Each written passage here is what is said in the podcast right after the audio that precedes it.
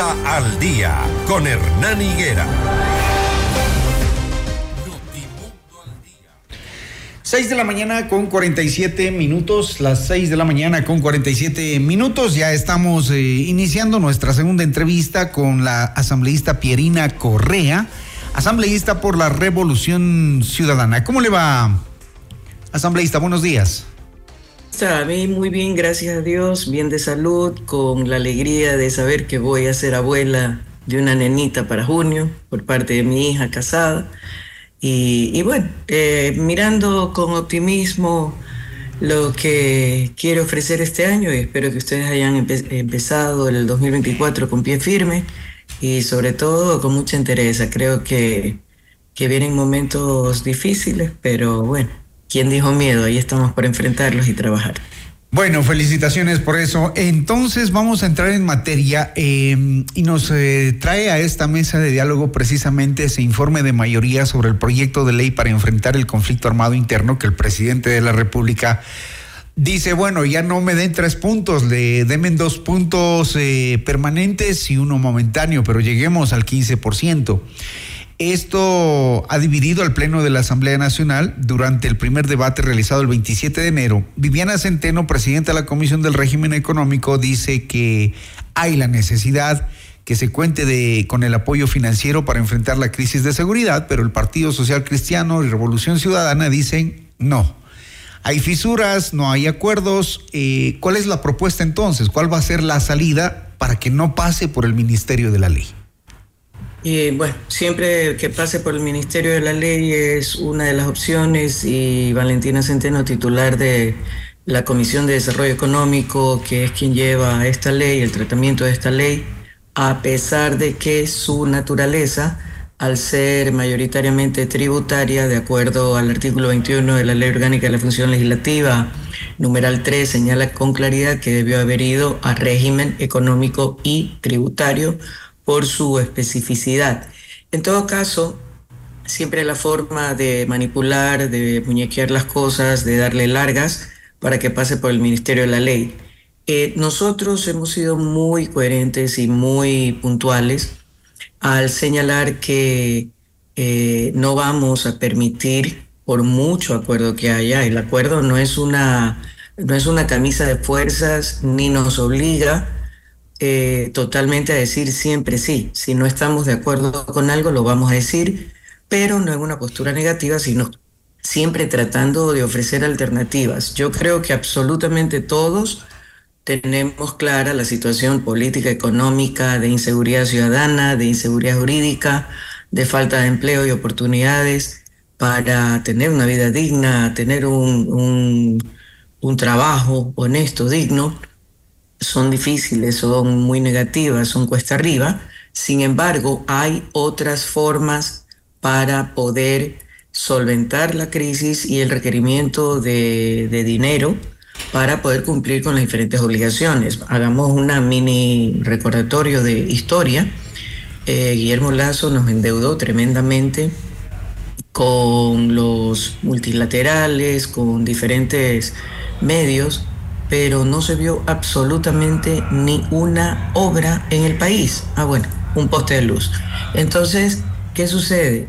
Esas son algunas de las diferencias porque sí nos han echado en cara en, el debate, en el primer debate. Pero ustedes también subieron el IVA. Impuestos en el 2016 por el terremoto, sí, pero las condiciones eran absolutamente diferentes. Había planificación.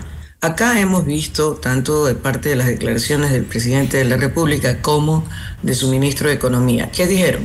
A los tres puntos son porque tenemos el IVA más bajo de la región, no se puede comparar, nosotros tenemos eh, economía dolarizada, y tenemos, es para pagar la guerra, la guerra cuesta y hay que pagarla, casi palabras textuales de Daniel Novoa, pero luego el ministro de Economía y Finanzas, un poco tratando de presionar, por decirlo elegantemente, viene ah, es que si no hay el incremento, no va a haber para sueldos. Entonces, ¿en qué quedamos?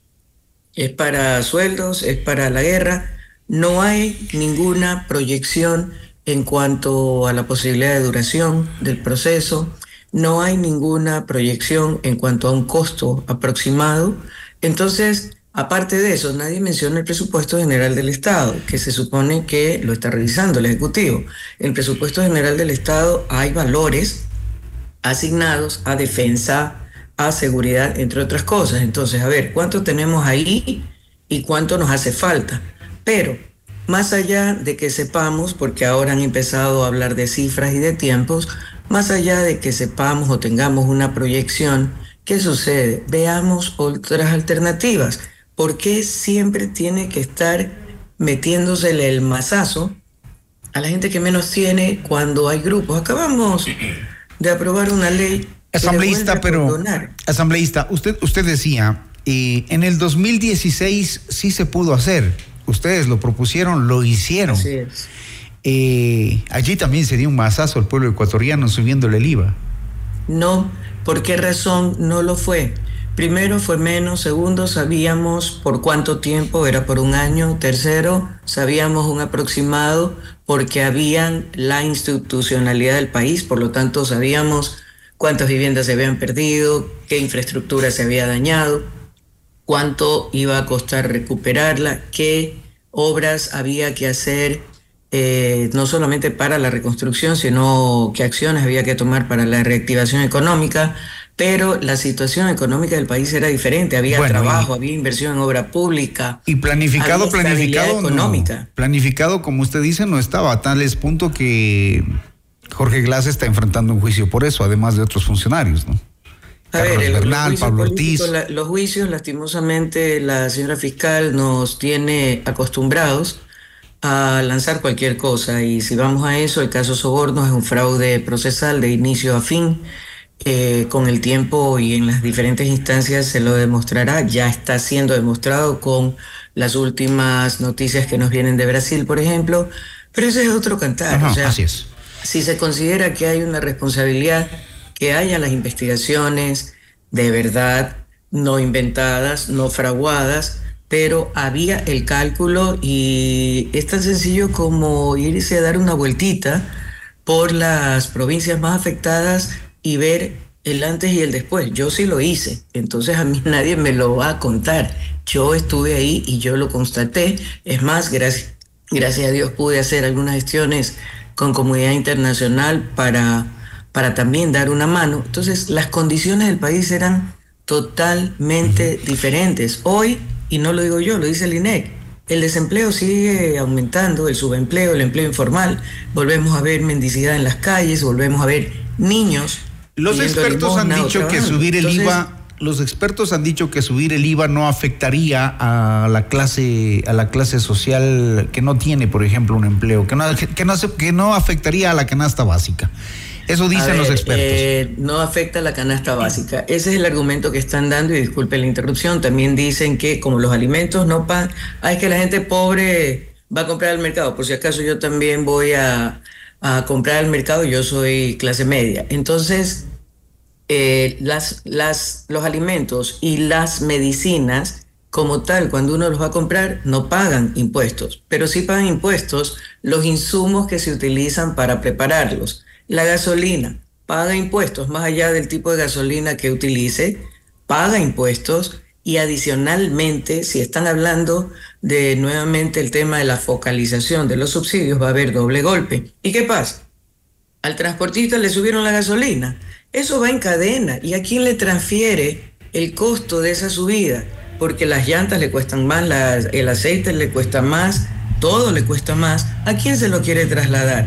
Al usuario final. Y esa es la historia. Entonces acá eh, queremos todos sabemos que se necesitan ingresos. Ok, alguien ha escuchado una planificación en el ámbito petrolero en el que tanto el gobierno de Lenín Moreno, pero sobre todo el de Guillermo Lazo fue una inutilidad absoluta que no solamente generó eh, no ni siquiera mantener la extracción y la venta, sino, porque el petróleo no se produce, sino que se redujo a niveles históricos. Entonces, ¿por qué nadie habla de una planificación para nivelar la producción y eventualmente ir buscando inversión para, tanto nacional como extranjera, para ir aumentando poco a poco, cuando el petróleo es la fuente de ingresos principal y de sustento del presupuesto general del Estado, en base a cuál se lo calcula. Esa es su principal propuesta. Sigue subiendo en el mercado internacional, está, si no recuerdo mal, a 80 dólares. Entonces, nadie habla de eso. O sea, hay otras fuentes. ¿Qué pasó? Con el argumento que usted me dice, que los expertos dicen que el IVA no golpea a la clase media, a la clase eh, pobre, digamos. Eh, ¿Qué hizo Guillermo Lazo? Eh, yo les voy a decir, el impuesto a la salida de capitales tampoco los afecta. ¿Por qué? Porque quien viaja, o son pocos los que viajan, con 5 mil, con 10 mil dólares y de ahí para arriba, o quienes pueden manejar esos montos. No es pues la clase pobre. Así es que, ¿por qué reducir paulatinamente el impuesto a la salida de capitales hasta encerarlo, ponerlo en cero, cuando eso no le afecta a la clase pobre. Entonces, ahí hay argumentos contradictorios. Eh, la propuesta entonces de ustedes es mejorar la producción del petróleo y ahí obtener los recursos. ¿Qué otra propuesta para, para financiar el conflicto? Parte de, y porque ya les digo, estamos hablando de que es la fuente principal de ingresos del Estado. Vaya sumando. Los migrantes están aportando con 5.300 millones de dólares al año, valores históricos, y tenemos nuevamente una tragedia migratoria de todos los días, con muertes, con tema de violación sexual, de acoso sexual, de trata, tráfico, y eso es producto de la situación que vive el país de manera conjunta, sin oportunidades de trabajo y con la inseguridad, las extorsiones y todo esto. Otra opción, volver el, el impuesto a la salida de capitales a 5 y yo diría subirlo a 6 puntos porque ya les digo, eso afecta a los que mueven grandes capitales, no al, ciudadano común de clase media para abajo. Otra opción, eh, que aquellas empresas, instituciones que han tenido ganancias, por ejemplo, en el caso de, de la banca, las utilidades son de 1.300, si no recuerdo mal, y ya reducidos todas las utilidades, esto queda en 700 millones de dólares. Eh, utilidades históricas, las farmacéuticas que incluso en época de COVID no dejaron de producir y es más, aumentaron significativamente sus ingresos.